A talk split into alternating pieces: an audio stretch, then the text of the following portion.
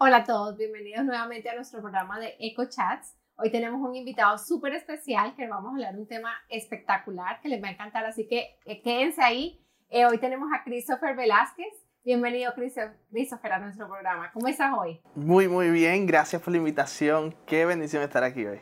Muchas gracias por haber aceptado. Estamos, yo estoy súper feliz de, y, de ver y, eh, cuando nos cuentes tu historia, de ver lo que el Señor ha hecho en tu vida.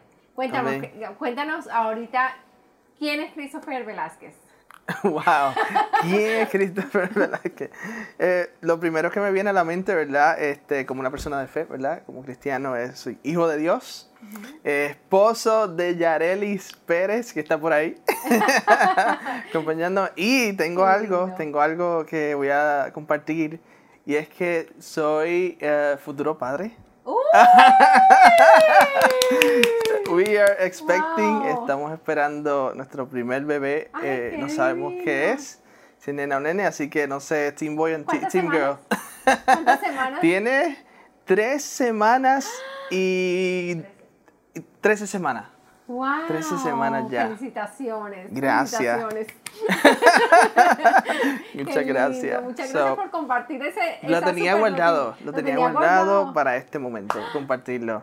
Así que vamos a ser padres y bueno, esposo, padre y, ¿verdad? En la parte, ¿verdad? En el lado profesional, soy, este, acabo de terminar mi tiempo como maestro y actualmente, ¿verdad? Estoy transicionando a, lo que es la psicología industrial organizacional, así que me apasiona la idea de ayudar a personas, organizaciones, eh, negocios a maximizar, ¿verdad? Su, su potencial y también este, Dios me ha dado la bendición de formar parte, ¿verdad? De distintos proyectos por ese mismo field, por esa misma área.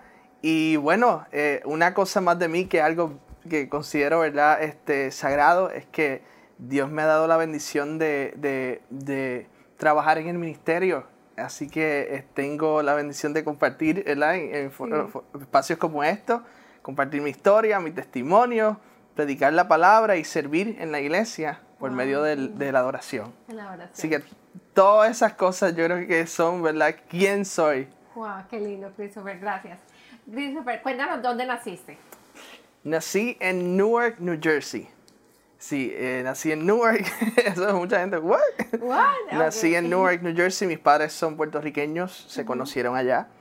Y bueno, cuando ya iba para eh, la escuela, eh, ellos regresaron a Puerto Rico. Cuando ibas, cuando estabas chiquito. Cuando estaba pequeño iba a comenzar clases. kindergarten. Yes. Te fuiste para Puerto Rico. Ellos regresaron para Puerto Rico. Así que me tocó. español o inglés? Hablaba inglés, me tocó aprender, español. Y luego de eso, cuando hago el esfuerzo y aprendo español, decidieron regresar. Pero esta vez para Pensilvania. O sea que ahora tuve que aprender eh, inglés. Inglés otra vez. Otra vez. Allá tomé eh, segundo, tercer grado y ya luego regresamos otra vez a Puerto Rico. Y hasta el 2017 que me casé y entonces llegamos acá a West Palm Beach. ¿Estuviste en Pensilvania en qué grados? Segundo y tercer grado. Pero de primaria. De primaria. Wow. Y después regresaron. Regresamos a Puerto Rico y después cuarto grado. hasta graduarme cuarto año. High school y ahí entraste a la universidad. Sí. ¿Cómo fue tu niñez en Puerto Rico? Cuéntame cómo era la niñez en Puerto Rico. Wow, eh, la niñez en Puerto Rico, a mí me encantó mi niñez en Puerto Rico porque tuve la bendición de vivir en el campo, campo adentro, Puerto Rico. Mm. O sea, estamos hablando de que fue una niñez eh, con una tecnología, o sea, sin tecnología, tecnología. Sin, sin mucha cosa, ¿verdad? Fancy, sino que con mis primos, con mis amigos, en el parque, jugando, ensuciando, o sea, esa fue mi niñez. Todo eso tenía, eh, ¿verdad? Todas las casas eran mis tíos, mi tía, todos de corrido, hasta mis abuelos. o sea, en el campo, de, eso, ¿verdad? Cuando, recordaba, de eso cuando tu mamá te, te manda a buscar eh, eh, así, ese fue prácticamente mi niñez. Así que, ya, una niñez hermosa, me sentí amado, me sentí eh, cuidado, ¿verdad? por mis padres, así que... ¿Tus papás están aquí en West Palm Beach? No, ellos viven en Puerto Rico. En Puerto Rico, wow, qué lindo. O sea que ¿Que, que, tienes alguna anécdota de niño que te acuerdes así bien? oh Una anécdota de niño fue me vienen muchas, pero tienen que ver mucho con mi hermano, porque él era... O tienes un hermano que parece gemelos. Yo tengo un hermano que parecemos gemelos. Eso fue de verdad, de pronto nos empezamos a parecer tanto y tanto. Eh, pero las anécdotas son con él. Y recuerdo una que siempre me viene a la, a la mente, que por alguna razón nosotros eh, vivíamos en un lugar que es como una, una cuesta, ¿verdad? una, una, loma. Una loma. Entonces, pues nosotros ese día eh, planificamos de que íbamos a montarnos en el carro, íbamos a poner reversa y nos íbamos a sentar atrás con el cinturón. so, eso hicimos. ¿Cuántos años tenían? tenía algunos, yo tenía algunos cinco años. Y él era un bebé, o sea, un bebé, seis, o siete años yo. Y era algunos tres o cuatro años, algo así. ¿Tú eres el mayor? Sí, el mayor. Nos montamos en el carro, hicimos eso. Y el carro empezó a bajar.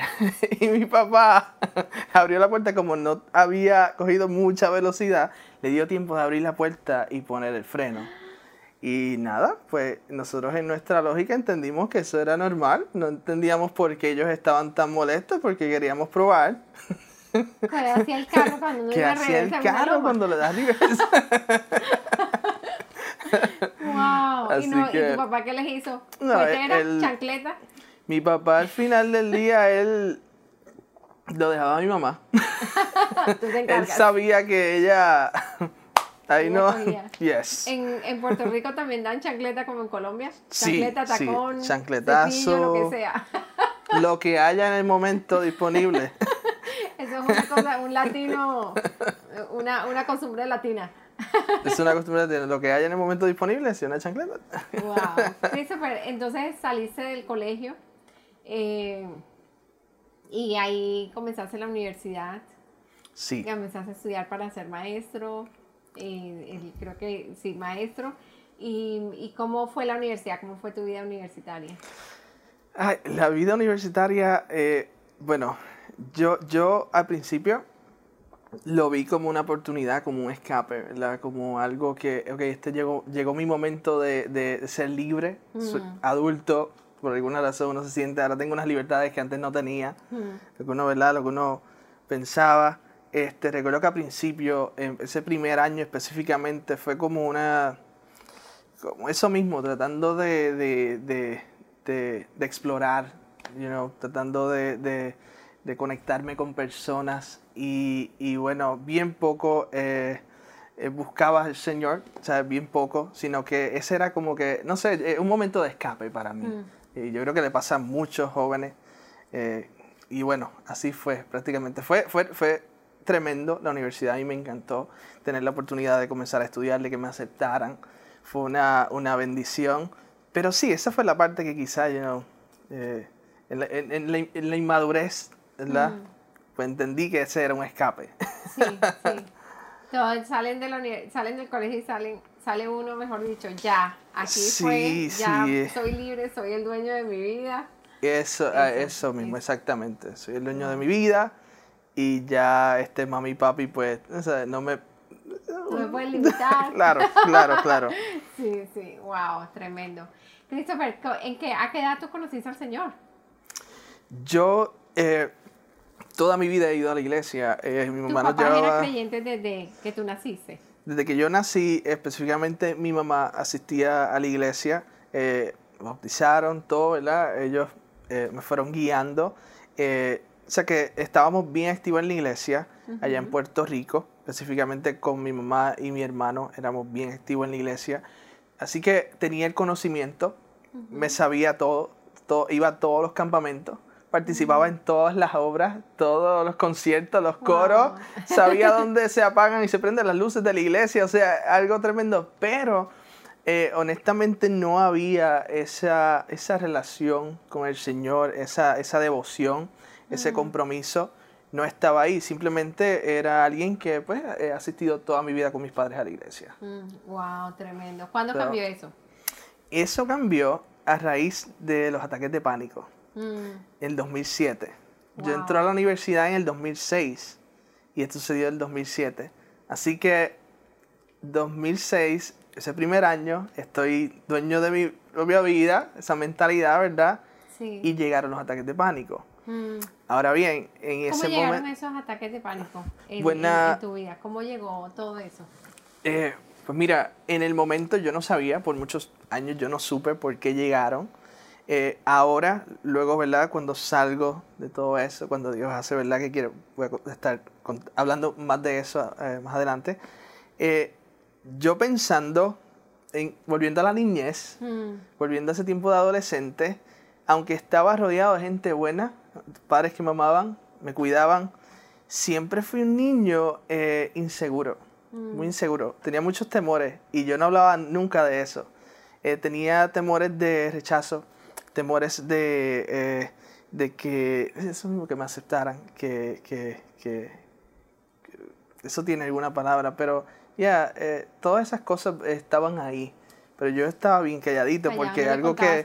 De niño no le contabas a nadie. Nunca contaba eso, ya. Tenías tus temores ahí. Temores ahí, ese sentido de, de, inferioridad, mm. eh, donde todo el mundo es superior a mí. Mm. Entonces, este, al estar así, luego llego adolescente, estoy en la high school cargando todo esto. Mm. Y en la high school fue un breakthrough donde yo dije, ok, ahora voy a a, buscar más esa aceptación, mm. esas conexiones, así que como que empecé a comportarme como, como los que estaban alrededor mío. Mm. Llego a la universidad y ahora todo eso sí sigue, sigue en aumento, esa montaña rusa. Eh, y bueno, yo siempre digo que eh, nuestro cuerpo en algún, en algún momento todo eso que vamos cargando nos va a pasar factura. Mm. y se va a reflejar, se va a manifestar de alguna forma. Alguna gente, una depresión, distintas cosas. A mí fue ataques de pánico. Eh, y también, no tan solo guardaba esos temores, esas inseguridades por años, sino que mis padres se divorcian. Así que eso fue otra cosa que yo guardé. ¿Cuántos años tenías cuando se divorciaron? 14. Yo tenía 14 años. Y eso fue otra cosa que yo fue como un... Ya, eso fue... movió el piso y quedaste... Sí, pero calladito. en silencio. En silencio. Guardando por años, por años, por años. Y llegan los ataques de pánico. Todo esto yo no sé por qué, yo no sabía de dónde viene esto. Que, que sucede, le sucede a muchas personas que no saben, eh, ¿verdad? El, eh, el por qué está pasándome esto, por qué estoy sintiendo esto ahora. Pues así fue. Eh, como alguien que conocía al Señor, que había estado en la iglesia, pues mi primera, eh, o sea, lo primero que venía a mi mente cuando yo me sentía, literalmente yo me sentía esclavizado de los ataques de pánico, me sentía en un hoyo, en un hoyo sin poder salir. Yo pensaba que eso era like a one way ride, like there's, there's no going back from this. ¿Cómo alguien se puede levantar de algo así tan horrible? O sea, como así yo me sentía. ¿Pero qué sentías? Sentía, bueno, a nivel emocional, o sea, todo el tiempo este pensamiento de que iba a morir, de que iba a pasar mm. algo, de que iba a perder el control, de que eh, iba a hacer una locura, cosas así. Y físicamente, o sea, ansiedad, sudoración, taquicardia, todos estos síntomas. Todos, síntomas sí, todos estos síntomas. Eh, las noches eran horribles, las noches yo no quería ni que fuera de noche, porque las noches era como que todos estos síntomas aumentaban este, era una batalla, literalmente una batalla, poder alcanzar al menos dos horas de sueño. Eh, y bueno, a raíz de eso, eh, mi mamá comienza a, a buscarme ayuda, ¿verdad? Eh, primero en, en, hospitales, en salas de emergencia, porque yo sentía primero que era algo físico, mm. que era algo real, que era un ataque al corazón, que era algo que me estaba pasando. So, vamos a estos lugares, salas de emergencia, me, me, me hacen chequeos del corazón, chequeos profundos. Todo estaba bien. Así que consideramos la idea de que era algo psicológico. Eh, comienza el tratamiento psicológico. Llegó donde una doctora maravillosa, quien a un montón, la doctora Mirelsa Modesti. Ella me lee 14 síntomas. 14 síntomas y yo le dije que tenía 11. Ella me dijo, si me decías 4, te diagnosticaba con ataques de pánico. Y yo le dije 11. Así que comienza su tratamiento y yo siempre digo que, que, comienza eso. Y comenzó mi búsqueda del Señor como nunca lo había buscado antes, como nunca lo había hecho antes. Y cosas que te puedo decir que hice, el que se sentaba atrás a relajar, a esperar que se fuera, que pasara el servicio. Ahora se sentaba al frente. En primera fila. en primera fila. Wow. Escuchando la palabra, el tiempo de oración y, y, orando por un milagro. Por un milagro. Wow. ¿Cuándo te comenzó eso? Eh, ¿Qué, ¿Recuerdas la primera vez que te dio un ataque de pánico? ¿Cómo fue? Sí, estaba en el baño, estaba listo para lavarme la boca, irme a dormir. Estaba en boxers, estaba listo para dormir y comienzo, eh, de la nada empezó el taquicardia. Bum, bum, bum, bum, bum sudoración, en, en, cuestión de nada, eso fue cuestión de nada. Sudoración, taquicardia, sentía que me iba a caer. Entonces yo entendí que era un ataque al corazón, salgo corriendo, levanto a mis padres, mientras los levantaba, abrí la puerta, salí de la casa, como decirte abrir acá y salir de la comunidad, empecé a correr para allá, para acá, para allá, para acá. Y orando, Señor, dame una oportunidad, dame una oportunidad de vida. Yo decía eso, yo sentía que iba a morir. Y de ahí terminamos en sala de emergencia. Así que esa, imagínate, yo llego a sala de emergencia y eh, yo decía, si me duermo me voy a morir. Así que yo le pedí a mi mamá que no me dejara dormirme. Era lo que yo eh, sentía que, iba a pasar. Así que esa fue la primera experiencia. Segunda experiencia, el día siguiente yo digo, no, esto no fue nada. Como decimos en Puerto Rico, me dejo de changuería. Voy a jugar hoy. voy para la cancha, busco a mis amigos me pasó en la cancha, jugando. ¿Cómo fue? Estaba, estaba you know, esperando, eh, eh, jugando baloncesto, esperando ¿verdad? desde acá del otro equipo y yo empiezo a sentir lo mismo, los mismos síntomas. Y yo, no, no, no, no puede ser, no puede ser que esto me va a pasar aquí, estoy frente a toda esta gente. Pero llegó un punto que fue tan y tan fuerte porque eh, aquel que ha pasado por ataques de pánico sabe que de pronto tú tienes una adrenalina increíble, una adrenalina que es para brincar, o sea, paredes. es algo, tú no puedes controlarlo.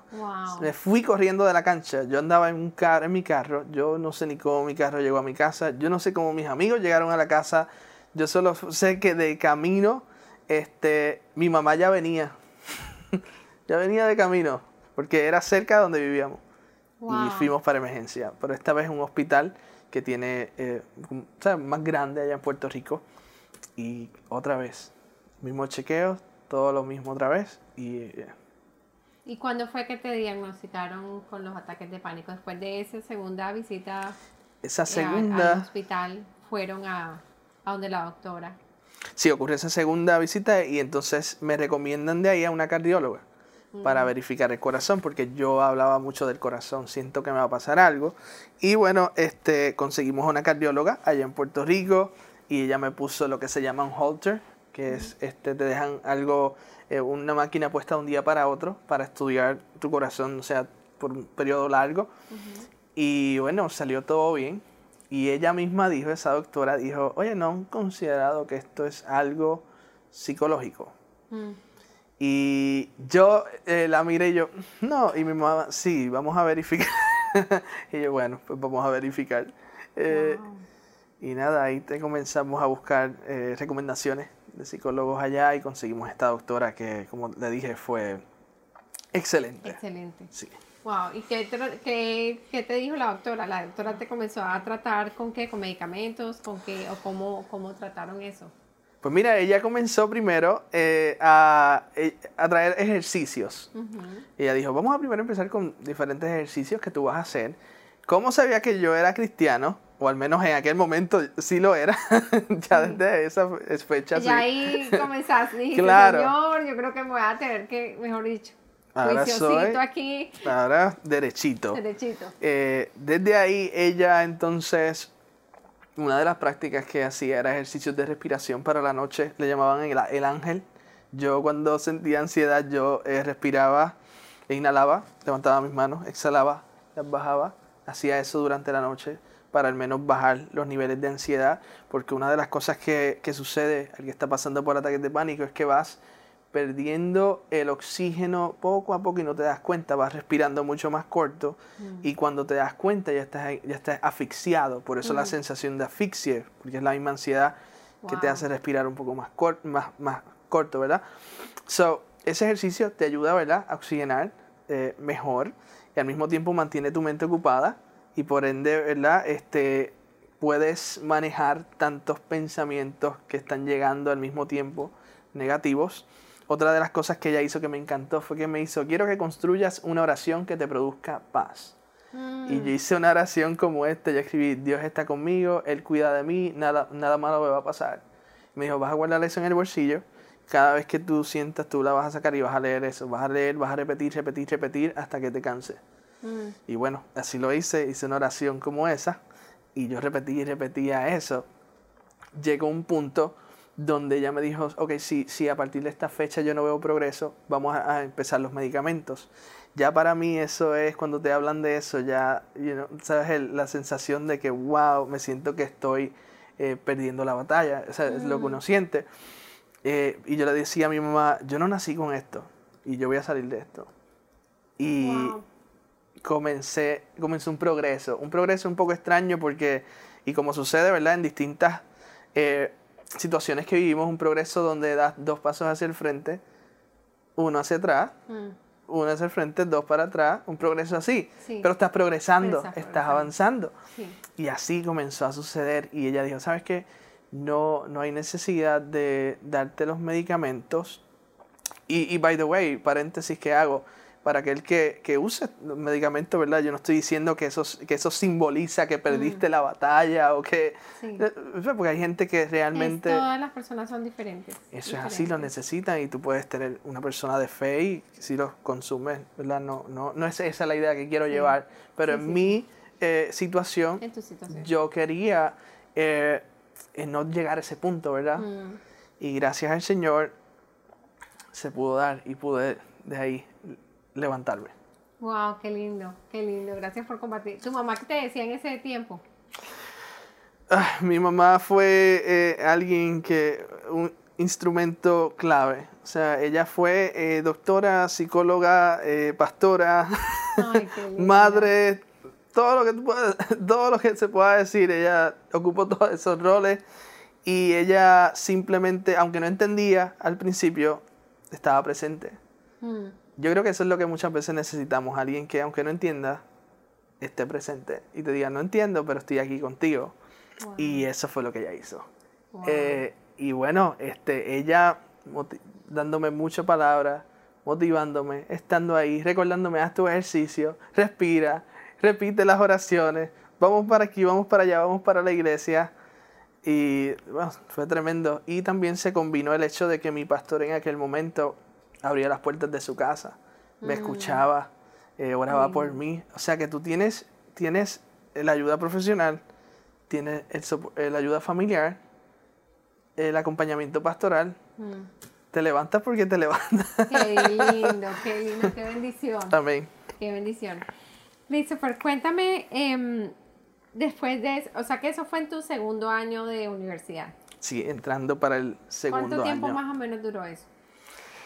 Eso duró, yo te puedo decir que, yo voy a poner el, año, el año, el año porque eh, nunca se me olvida que cuando despedíamos el año 2006, mi pastor hizo una oración por mí y dijo, ¿sabes qué? Levanta tus manos porque así este, nosotros peleamos nuestras batallas con nuestras manos eh, arriba, no porque estamos rendidos ni vencidos, sino porque sabemos que Dios pelea con nosotros Después de esa oración, que estábamos en un, servicio de despedida de año, yo no perdí una noche más. Así que yo digo que eso fue despidiendo el, 2000, el 2007, 2007. So, como año y, año y algunos meses duró todo este proceso. Todas las citas, todas estas cosas pasaron. Todo el proceso, wow, qué lindo. Después pasaron en Puerto Rico la universidad, ¿dura cuatro años o cinco años, como en Colombia? Bueno, en mi caso, en mi caso, ¿verdad? Hizo una, una, un bachillerato bastante largo. Pero en el caso de mi esposa, pues dura cinco años. Wow, o sea, sí. lo normal son cinco años. Lo normal son cinco años, a menos que te enamores las condiciones son que te enamores o que pierdas un semestre. si te pasa eso, pues puede durar más, pero sí, lo normal son cinco años. Cinco años, wow, qué lindo, qué lindo. Dios es bueno. Amén. Dios es bueno. ¿Qué, em, ¿qué recuerdas que el pastor, las palabras de, ¿qué, qué, recuerdas de que el pastor te decía en ese tiempo? el pastor. ¿Qué este, palabras de aliento te, te, te decía tu pastor? El pastor, una de las cosas que me dijo, nunca, nunca se me olvidó eso. Él me dijo, eh, de todas las cosas que me decía, todas las oraciones, él me dijo, no podemos impedir que las aves vuelen sobre nuestra cabeza, pero sí podemos impedir que hagan un nido. Mm. Me repetía eso. Y yo, eso se me quedó, sí, se me va a quedar de por vida.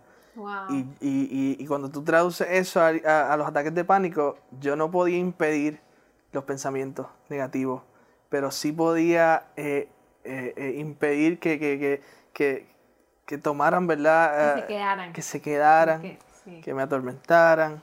Sí tenía ese control. Así que eso fue una de las cosas que nunca se me olvidó. Tremendo, tremendo, qué lindo. Eh, Christopher, ¿y tu mamá qué, qué, palabra? Tu mamá estuvo ahí presente, pero que ella te, te daba palabra, te animaba, ahora por ti, mejor dicho, todo. todo. ¿Qué, ¿Qué palabra hace eco en tu mente de parte de tu mamá?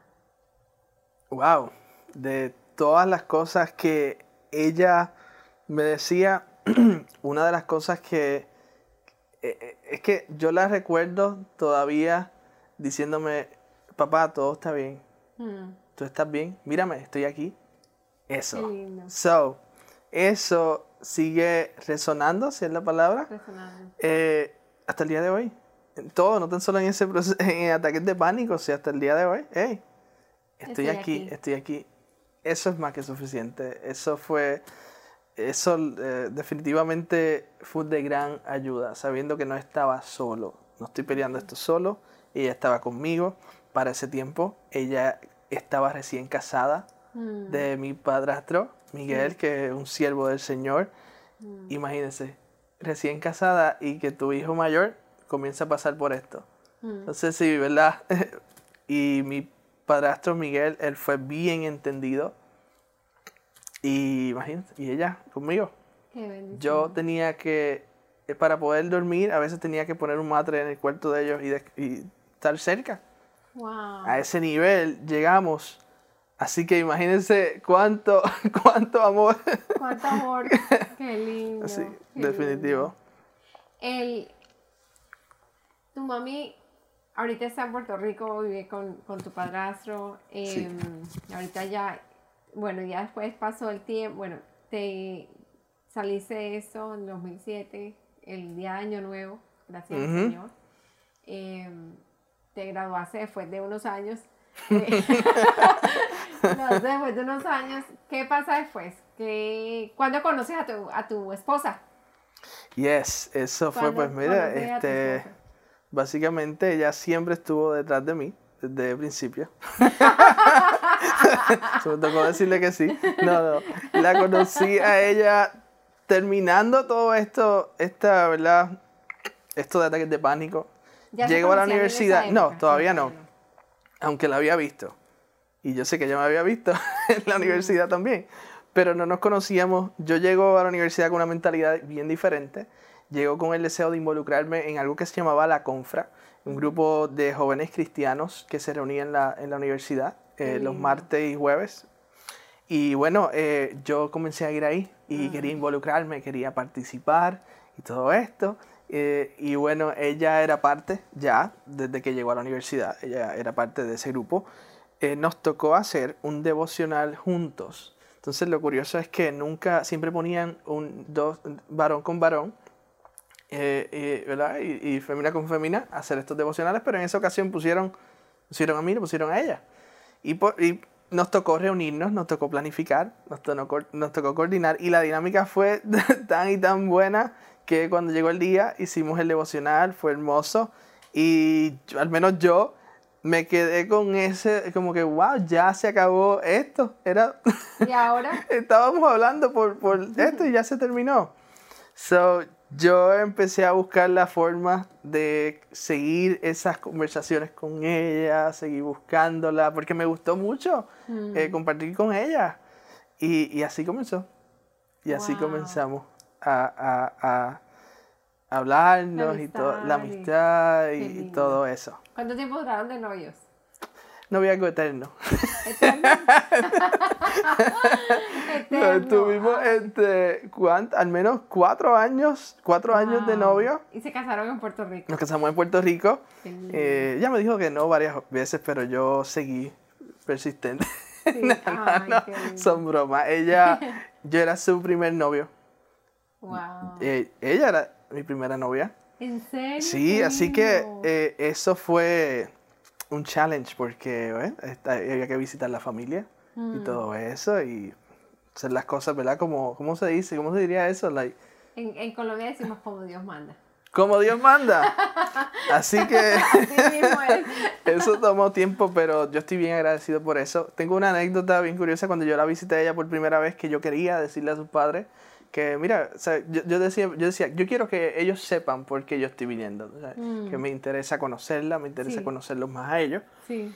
Y yo nunca se me va a olvidar que el papá, yo llegué a la casa en la mañana, un sábado, y él puso la, la película de los Piratas del Caribe, la parte 1. Se terminó, puso la parte 2 de los Piratas del Caribe comimos. Y cuando yo le iba a hablar, él puso la parte 3 de los Piratas del Caribe. y ya iba, ya iba a oscurecer y yo todavía no le había dicho nada. Yo no había visto la película. Yo estaba en mi mente, yo, Dios mío, pero cuando esto va a pasar. En la, en la conversación metido ya, le, voy a decir algo a mi suegro, futuro suegro.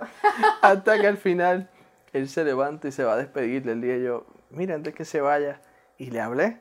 Y él me dijo, he escuchado buenas cosas de ti, pero quiero conocerte más y todo esto.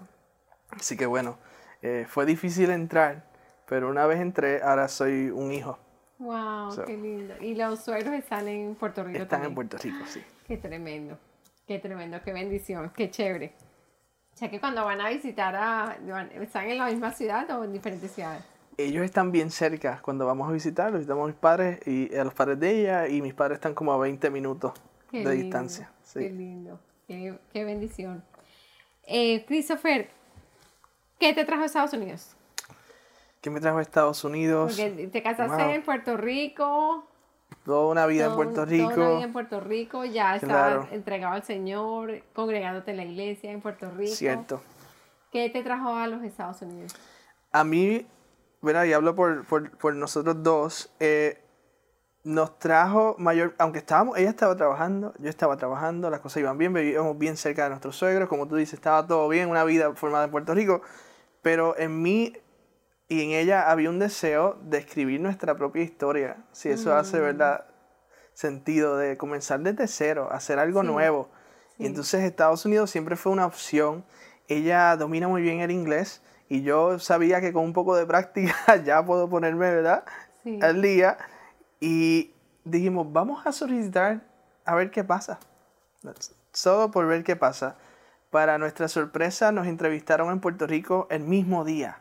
Y son mm. cosas bien diferentes. Yo entrevisté para ser maestro y ella como tecnóloga médica. El mismo día tuvimos entrevista. Wow. A mí me contrataron allá en Puerto Rico y ella tuvo una muy buena entrevista y al menos en dos o tres días ya la llamaron, le ofrecieron el trabajo. Wow. Así que eso fue y esos trabajos eran para trabajar acá. Para trabajar acá. Sí. Wow. Así que este, así fue que sucedió y ya entendí, sentíamos mucha, mucha paz. Sentíamos que Dios estaba en el asunto y que eh, había algo acá. Qué lindo. Definitivo. Cuéntame que, cómo llegaste a la iglesia. Llegué a CFI eh, por medio de Stephanie y Jonathan. Ellos son parte del ministerio de oración en la iglesia.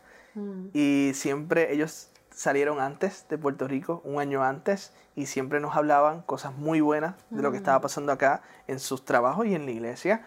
Y nosotros, ¿verdad? También eso fue como que un push para nosotros. Eh, y decíamos, bueno, pues eh, qué tremendo que llegamos y ya hay alguien allá que, que nos puede recibir, que nos puede ayudar.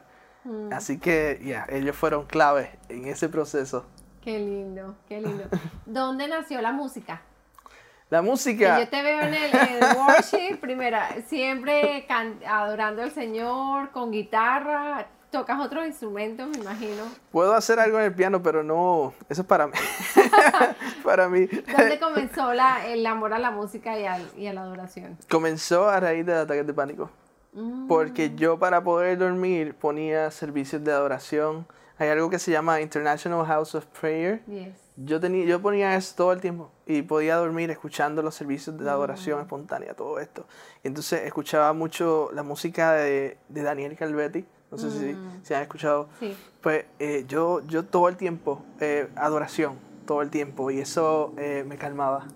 Así que yo decía, yo quiero hacer eso también, yo quiero eh, tener una guitarra, yo quiero aprender, y compré una guitarra, eh, y yo mismo Aprendiste. A los aprendí. 20... Ya tenía algunos 19 años. A los 19 años. 19 aprendiste. años y, y empecé, eh, cogí unas clases un tiempo, después seguí yo. Entonces en la iglesia una vez me dieron la oportunidad de cantar. Entonces solo sabía tres acordes. y el Wow. pastor me dejó cantar. Yo me lo disfruté. Yo no sé qué pasó. No sé qué, Yo no sé qué escucharon ellos. Yo me disfruté y canté a pesar de la lluvia, una canción muy hermosa. Y desde ahí eh, me ¿Cómo se involucré. llama la canción? A pesar de la lluvia ¿Cuál es esa canción? de Jacobo Ramos. Él es un cantautor puertorriqueño. Wow. Eh, eh, me, me encanta, me encanta esa canción. Y de ahí eh, comienzo a, a desarrollarme. Me involucro en ministerios, ministerio de adoración, que me fueron dando oportunidades, gente me enseñaba, eh, hasta que Dios me dio la bendición de ser líder de un ministerio de adoración de Wow. jóvenes de la misma universidad, Qué que seguimos lindo. convocando. Y eh, hasta el sol de hoy, esa es familia, se convirtieron en familia. Así que de ahí surgió, a raíz de los ataques de pánico. Qué lindo. Salió Yes. el, el talento, salió a, a, a florecer. Qué Sí, lindo. yo creo que las situaciones a veces que difíciles sacan de nosotros cosas que no, no iban a pasar de otro modo. O sea, yo sé que eso no iba a pasar si no fuese porque eso, sucedió. Sí, wow, qué tremendo, qué tremendo. Entonces, que el- también cuéntame que tú escribiste un libro. Cuéntame Libro. del libro, cuéntame del libro que escribiste. El libro. ¿Cómo nació? ¿Cómo el Señor? ¿En qué momento el Señor puso ese sueño en tu corazón? Eso surgió eh, tiempo después de haber eh, sanado de ataques de pánico. Ya estaba eh, casado, no, estaba, estábamos camino a la boda. Yo había hecho unos eventos en Puerto Rico para ayudar a personas que, que sufren de ataques de pánico. Wow, ¿qué tipo de traía, se llamaba Echando fuera el pánico y yo traía a un profesional de la salud mental y un pastor. So, uno compartía, ¿verdad? Desde una Mm. De perspectiva, la parte... eh, eh, ¿verdad? médica. Médica y el otro desde de una plataforma bíblica. Mm. Y hacíamos esos eventos y bueno, en uno, el primero, traje a la psicóloga que, que me atendió a Ay, qué mi caso. lindo. Ella fue y compartió, eh, y mi pastor, y en el un siguiente, eh, una psicóloga cristiana en Puerto Rico. Bueno, es una bendición. Luego de esos eventos, había el deseo de plasmar todas estas vivencias en un libro. Pero yo decía, hay muy buenos libros, ya, ¿para qué yo voy a escribir un libro? Si hay buenos libros y yo no soy, yo no, escri- yo no soy autor, yo soy escritor, pero el Señor seguía inquietándome y confirmándome por muchas personas y distintas experiencias que me confirmaban, hey, tienes que escribir, tienes que escribir. Me senté a escribir un verano, me encerré eh, y ahí seguí escribe, escribe, escribe, hasta que completé 25 enseñanzas, cosas que, viví, que Wow. aprendí en medio de los ataques de pánico y luego de ataques de pánico, porque la vida nos cambia después de un evento como ese. Ya no somos iguales. Ya tenemos que aprender a vivir en paz. Por eso se llama aprender a vivir en paz. Mm. Nos tenemos que enseñar. Yo digo que eso se llama tenemos que aprender a cuidar nuestro milagro.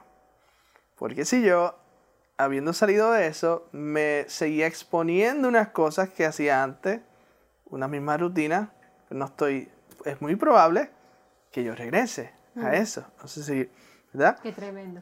Así que en ese sentido, ¿verdad? Fue que surgieron estas 25 enseñanzas y como maestro, pues, para mí eran enseñanzas y así se llama, en lugar de capítulos, son enseñanzas. No hay un orden específico, no es un libro, ¿verdad? Una un secuencial, sino que son distintas enseñanzas. Wow, de cómo y las enseñanzas de que hablan, de cómo salir, cómo, cómo guardar, el cómo cuidar el milagro. Esa es una, esa es una de ellas, en el que cuento una, una, una, una anécdota de cuando iba a Disney yo antes de esto, pues iba a ciertas cosas a Disney, a ciertos este, rides, que ahora pues no, no puedo ir. so, cuento cosas como esas, como que ahora, ¿verdad? Y no es que uno viva eh, eh, eh, evitando todo, ¿verdad? No es eso, es que uno tiene que aprender a vivir y a cuidarse. Si sabes que esto, ciertas películas... Es igual que como el, el alcohol. Si yo fui sanado del alcoholismo, tengo que cuidarme de ir a reuniones donde estén dando alcohol. Es, pienso que es... Definitivo. Ahí mismo hay, por ejemplo, películas que antes yo veía de acción. ahora no las puedo ver porque sé que esa película es muy probable que, va a ser un trigger. Claro, así que es aprender a vivir así. Y yo no siento para nada que yo viva eh, evitando tantas cosas, yo no cohibiéndome de, de, todo. Todo lo contrario, yo me disfruto esta etapa. Y si hay un ride que yo no me puedo montar, pues ya se monta. Mi esposa se va y se monta. Este, unas ciertas cosas. Esa es una de enseñanza. Otras son en temas, por ejemplo, de, hasta finanzas, cosas que nos provocan ansiedad, que no nos dejan dormir, que pueden ser un trigger, generar un ataque de pánico, un episodio de pánico. Hablo de, momentos de, silencio, de, todo, todo un poco. Qué lindo, qué lindo. ¿Hace cuánto publicaste el libro? Aquí está el libro, hermoso, me encanta, tiene los colores que me, que me, que me, eh, eh, me encanta. Tiene los colores que... Gracias. Aquí voy a mostrar el libro. Este es el libro hermoso. Me encantan las letras, me encantan las letras negras, el, el camino. las letras aprendiendo a vivir en paz es, está hermoso. Enseñanzas prácticas para disfrutar a plenitud la paz de Dios. Amén. Ese libro se puede adquirir en... En, Amazon ahora mismo está, sí. Qué lindo. En Amazon. Aquí te ves más jovencito. Ah, sí, sí. ay, ay, ay. ay Lo tienes en el libro también, me imagino que está en inglés. Todavía no. Todavía no. Siento ya pronto, tengo que atender eso, tengo que hacerlo en inglés. Lindo. Salmo 130. Qué lindo. Ese es el libro. Bueno, Christopher, muchas gracias.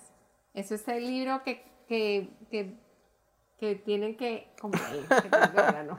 Ese es el libro de Christopher. Está, se llama Aprendiendo a vivir en paz y está disponible en Amazon. Lo pueden adquirir.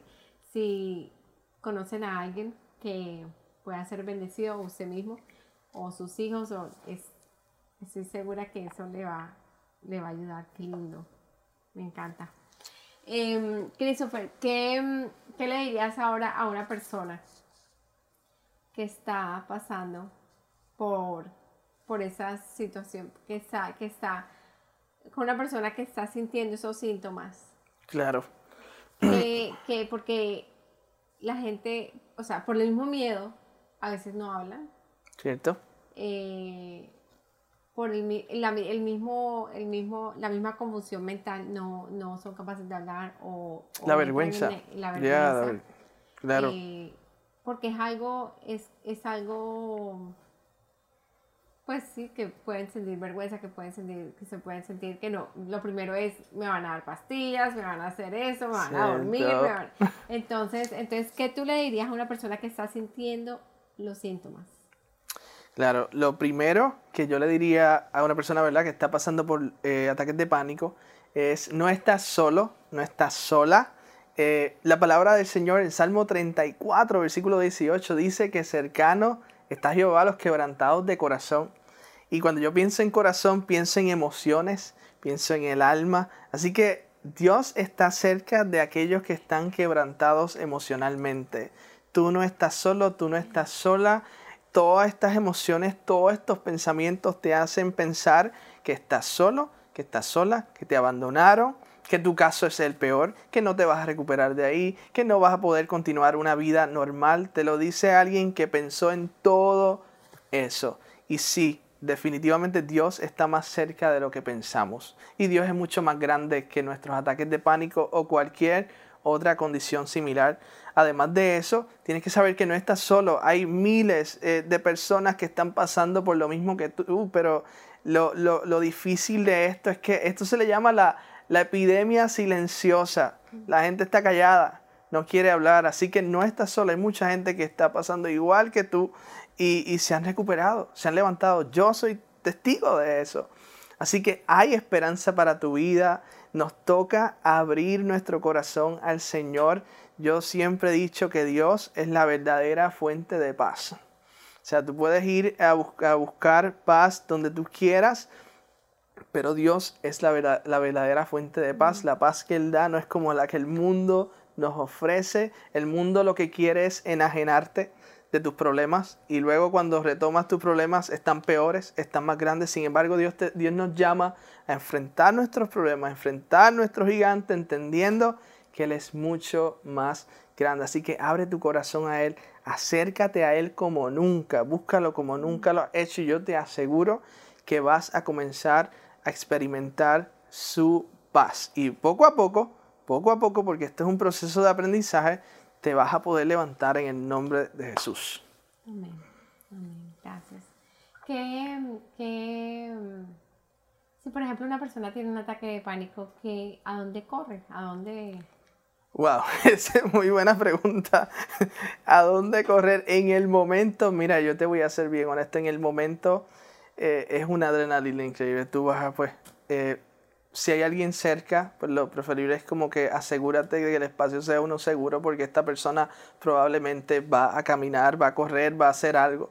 So mm. just make sure like everything's safe, todo esté bien. Eh, y luego de eso, yo diría que una primera alternativa sería comenzar eh, a, buscar, eh, nunca está de más visitar un hospital.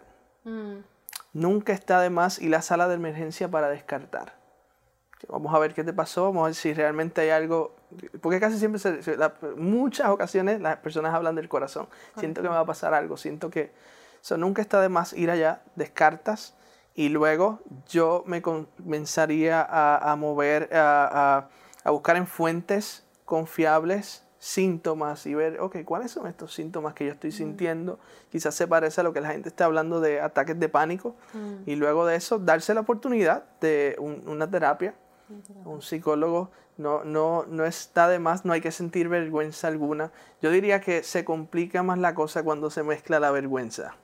Ahí se complica todo. Porque ya it's enough with what you're going through. Y si le añades eh, vergüenza a, a esa ecuación, eso es una bomba. So, ningún tipo de vergüenza, acércate a alguien y rodéate de gente que, que, tú puedas confiar inmediatamente, familia, tu mamá, tu papá, a mí, alguien que de confianza que tú sabes que te va a escuchar. Qué lindo, qué lindo, Christopher. Christopher, ¿cómo quisiera ser recordado? Sí, hoy es su último día aquí en la Tierra. ¡Wow! Eso, eso, eso está profundo. Esa pregunta está bien profunda. ¿Cómo si quisiera ser recordado si fuera mi último día aquí en la Tierra? Yo diría primero que nada como alguien que no tanto con sus palabras, sino que con sus acciones modeló el carácter y el amor de Jesús, empezando por ahí. Segundo lugar, como alguien que, que no se aguantó ni se reservó nada, sino que fue all in. Alguien que todo lo que tuvo, eh, él lo compartió lo dio. Si algo sabía, si algo conocía, si algo tenía, lo puso a disposición de otros. Y me, encanta la idea de ser alguien que estuvo presente. Yo creo que estar presente es algo que, que, la gente necesita. Ahora mismo, eh, con tantas distracciones, con tanta tecnología, con tantas cosas que tenemos, en ocasiones no estamos presentes. Yo quiero estar presente. Yo quiero que la gente me recuerde y diga, él estuvo ahí, me escuchaba. Eh, esa es la idea. Qué lindo. Eso es súper importante. Eso que, eso que tú estás diciendo es súper profundo porque eh, lo que dices, eh, los, la tecnología, todo está, estamos ahí, pero no estamos. Entonces eso es algo que, eso es como una epidemia súper, súper tenaz ahorita con, el, con, el, con, los, con, los, con la tecnología. Qué lindo. Eso es. Amén. Definitivo. a mí también estar presente. a todos, todos, estamos con eso, definitivo. Sí, sí. Eh, tú nombraste un salmo, eh, que, fue tu, que ha sido tu roca, ¿qué otra palabra, qué, qué palabra de la, de la Biblia ha sido lo que yo siempre digo, está resonando todo el tiempo? Eh, las palabras de tu mamá, las palabras de tus pastores, las palabras de tus mentores. ¿Qué palabra de la, de, de, la Biblia, que, que mm, fuera del salmo que me nombraste ahorita, qué otra palabra te ayuda, es tu roca para tu diario vivir? Claro. Eh, para mí, eh, Primera de Pedro 5, versículo 17 eh, depositen sobre Él toda ansiedad porque Él cuida de ustedes. Eh, es uno de mis, algo que a diario, eh, un versículo que a diario tengo en la mente y practico porque estamos ¿verdad? constantemente siendo bombardeados y necesitamos ir a la presencia del Señor y depositar nuestras ansiedades. So, ese eh, otro, eh, Salmo 4.8, en paz me acostaré y así mismo dormiré, porque solo tu Señor me hace vivir confiado. Es otra palabra que, que, todo el tiempo la tengo presente y aunque no recuerdo exactamente el capítulo, en Filipenses, cuando la palabra nos invita a pensar en todo lo amable, todo lo que es digno de oración, todo lo que, lo que es bueno, y pensar en esto pensar. Y mm. eh, esas son las cosas que esos son los versículos que, hacen eco mm. diariamente. Intento poner en práctica. Qué lindo qué lindo. Eh, Christopher muchas gracias. Hay algo más que tú quieras añadir algo algo que quieras añadir ahorita en esta conversación quieres hablar a tu mamá Ah. quisiera dar unas palabras a tu mamá, que fue un, un instrumento tan especial. Eh, claro que sí, para, claro que para tu mami. Eh, cualquier cosa que quieras compartir en ese momento que sientas en tu corazón, compartir. Claro que sí. Estoy libre para hacerlo. Libre para hacerlo. Pues mira, este, tengo dos cosas que me vienen a la mente. En primer lugar, lo que me hablas de mi mamá. Yo le diría a mi mamá y la, voy a, ¿verdad? A ella este, siempre, diariamente, le doy gracias a Dios por, por, por su vida, por, por, lo que ella, el modelo que ha sido para mí y para mi hermano y mis hermanas.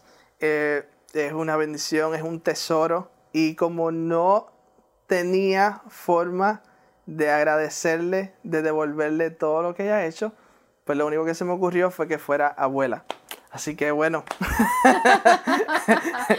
es la única forma de, devolverle todo el cariño, todo el amor y bueno, la amo con toda mi vida, igualmente a mi papá.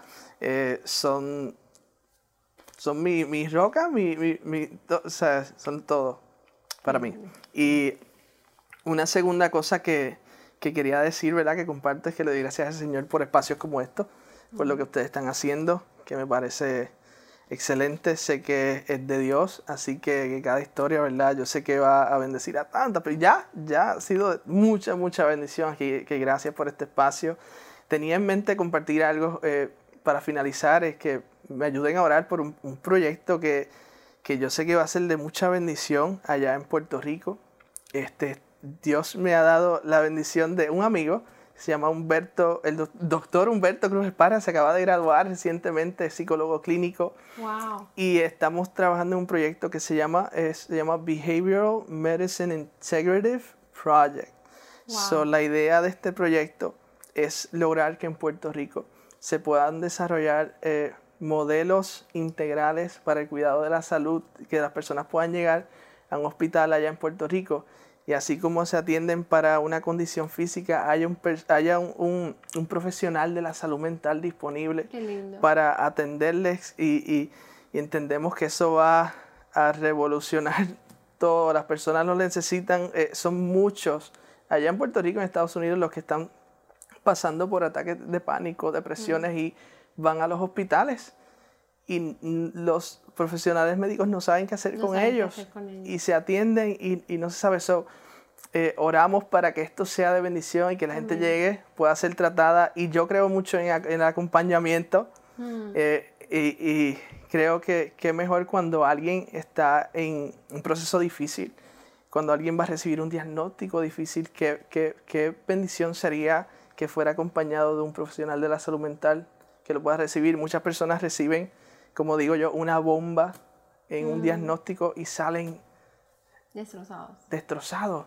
So, queremos lograr que eso se dé.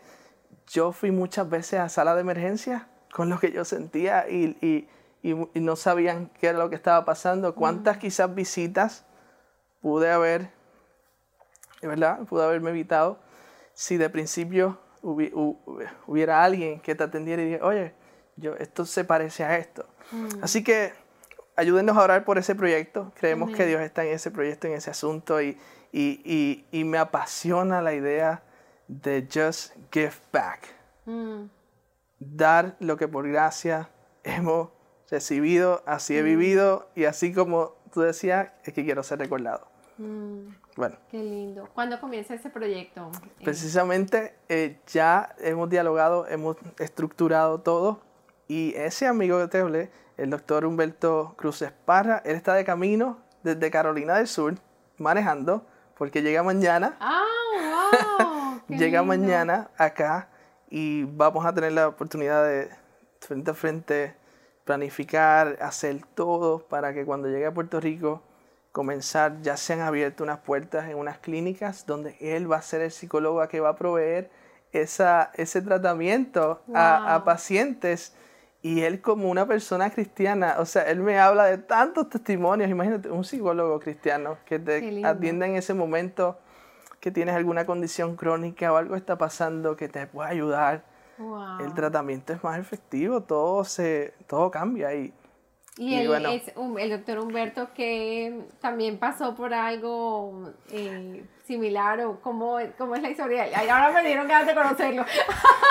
Esa persona tú lo conoces y tú no vuelves a ser igual. Wow. es alguien bien, bien especial y ha pasado de todo, momentos muy duros, eh, difíciles, pero se ha mantenido, ha perseverado, eh, un siervo del Señor y bueno, o sea, que te puedo decir, alguien que mi best man en nuestra boda. Wow. Eh, y Dios le, o sea, él se, se empezó con, con, biología y se fue encaminando hacia la psicología y ahora combinó las dos cosas y viene de Carolina del Sur porque hizo un postdoctorado allá donde el modelo que te estoy hablando él lo puso en práctica ya en ese, hospital. Sí, entonces este, por eso esta, esta visión y creemos que esto es posible. Y, y no tan solo, ¿verdad? Por el hecho de que alguien reciba el tratamiento psicológico, sino que es una oportunidad para sembrar una semilla. Sembrar vida. Sí, las personas están, tan vulnerables, necesitan algo, necesitan esperanza. Tanta necesidad que es el sembrar vida, vida, vida, porque, porque sí, cuando van a... Hay muchas personas que no conocen del Señor y, dan un diagnóstico sin... Sin nada. Sin, sin ninguna esperanza. Es, esa es súper, súper lindo. Qué lindo. Definitivo. ¿Sabes que mi hijo también está estudiando psicología?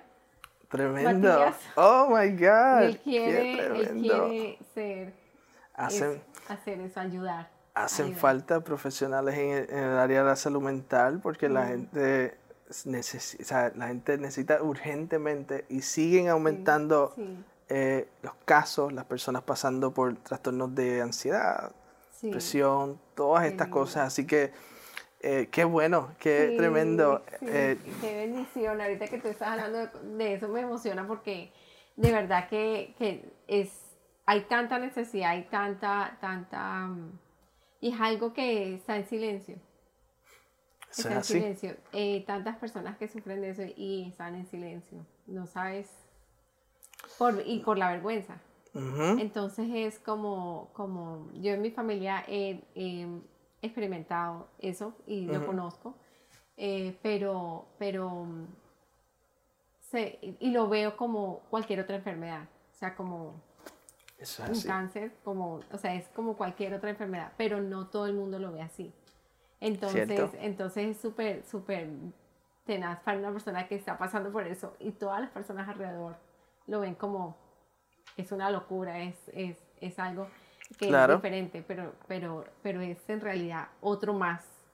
Estoy totalmente de acuerdo contigo. Es una condición seria y, y, es progresiva mm. también y necesita ser atendida, como cualquier, como cualquier otro diagnóstico. Así yo, yo sentía eso, yo sentía que de aquí yo no me levantarme de ahí, era horrible. Mm. Así que totalmente de acuerdo y, y ahora, ¿verdad? Este, just esa mentalidad de, de, de dar por gracia y Dios me dio la bendición de, de, estar ahora en este campo, psicología industrial más bien, eh, vamos, eh, es una buena combinación porque eres psicólogo clínico, puede ofrecer terapia terapias, puede ofrecer, ¿verdad? Toda esta serie de cosas. Y yo más bien trabajo con, con ya con la, con, con, con, la implementación de un modelo como ese, de reclutar las personas, seleccionarlas y, y, y yo verificar, daría más bien la estructura y el diseño y todas estas cosas. Y, y, y es lo, y ahora que tú mencionas a Matías, yo pienso también en todos los que se siguieran, seguirán añadiendo a proyectos como estos, mm. ¿verdad? Eh, todo lo que hace falta. Escuchamos de una, una, una, muchacha excelente en Puerto Rico que ella está en el área de psicología, pero ella trabaja más bien con, con terapias con animales, ¿verdad? Mm. Con, con, perros y toda la cosa y se va a ser parte del proyecto. O sea, y yo pensando en eso, aunque yo con los perros soy un... pero yo pensando... Es que son los perros, los caballos, yo he escuchado que, o sea, es impresionante. Todo eso, y imagínense al menos alguien que diga, bueno, yo no tengo quizás los recursos para traer a mi clínica o a este lugar un profesional de la salud mental, ¿verdad? Pero sí puedo añadir este tipo de terapia. Y yo creo que eso es hermoso, que tú estés ahí difícil y llega, mm. llega un perro, llega algo. Así que yo sé que este es un proyecto de Dios. Amén. Sé que Dios va a abrir puertas. Él nos ha estado hablando mucho sobre esto y hacen falta gente de Dios en, en estos lugares. Hacen falta, you know, ser luz. Ser luz traer la, la, la palabra de vida. Amén. Christopher, es una persona, tú hablas de la palabra, de todas esas tribulaciones que tú pasaste. ¿Qué, qué le dirías a una persona que quiere esa paz? Tú pasaste al otro lado. Y estás al otro lado del río. Pasaste nadando, peleaste la batalla, te hundiste, te hundiste, te hundiste. todo fue, la turbulencia ya pasó. Ahorita estás listo para sembrar vida en la vida de otras personas, en, levantar. Que, que te que esa paz que tú tienes viene de una fuente, la fuente Jesús. Amén. ¿Cómo eres un hombre creyente, un hombre de Dios? ¿Cómo una persona que esté escuchando en ese momento puede encontrar esa paz? ¿Qué, qué es lo primero? Porque están las estrategias, se puede hacer claro, esto, claro. pero lo primero es lo primero. La fuente de amor, la fuente de, vida es nuestro Señor. ¿Qué tú le dirías a una persona cómo encuentra esa fuente de vida? ¿Cómo, ¿Cómo comienza desde el principio? Desde el principio, desde cero. Lo primero que yo le diría es, desde donde quiera que esté, en la condición en la que esté, abrir su corazón al Señor Tan, si quiere algo más práctico, ve a, solas, comienza a orar, abre tu boca, habla con el Señor, o donde quiera que esté, en el carro, donde sea, abre tu boca, comienza a dialogar con Él, comienza a depositar sobre Él tus ansiedades, habla de lo que te está pasando.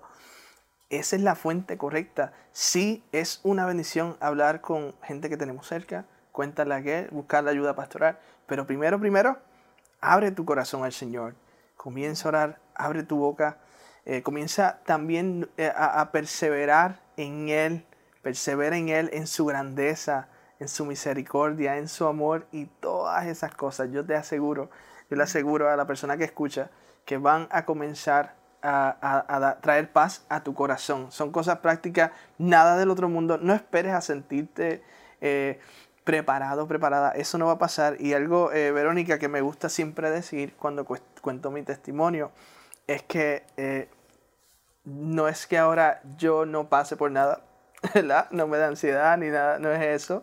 Eh, no es que ahora viva, ¿verdad? Todo el tiempo en esa nube. Nube, sí. Sino que yo siento que ahora tengo unas herramientas que antes no tenía. Y, y, y se me hace, la carga, ¿verdad? Se me hace más llevadera eh, Y eso es lo que sucede, ese, ese, ese es el milagro. ¿Tú eh, aprendiste a pelear la buena batalla? Claro, y eso... aprendiste a pelearlo. Y eso al que escucha yo le digo, o sea, no te sientas mal porque tuviste un episodio, no te sientas que volviste atrás, es normal, esto es diario, diariamente vas a estar peleando, pero te vas a sentir más fuerte, te vas a sentir más confiado, te vas a sentir más preparado y cada vez eh, eh, eh, la carga es menos. Ese, ese, yo digo que Dios hizo el milagro y yo lo creo, pero así es que se ve mi milagro. Dios me equipó por medio de su palabra.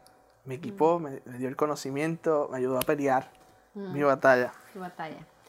Christopher, oramos por las personas, ¿quieres orar por las personas que están escuchando en ese momento? Claro que sí. Oramos por todas esas personas que están escuchando y por todas las personas que están escuchando y que conocen a alguien que puede ser bendecido. Oramos por ellos en ese momento y, y Amén. todos cerramos. Claro que sí. Señor, te damos las gracias por este tiempo. Gracias por el privilegio de haber compartido eh, mi testimonio nuevamente, Padre, eh, en Echo Chats. Gracias por este espacio. Señor, te damos, oramos específicamente en este momento por todo aquel que escuchó esta historia y se sintió identificado o identificada y está pasando por esto, está pasando por, por un proceso similar y necesita tu intervención urgente.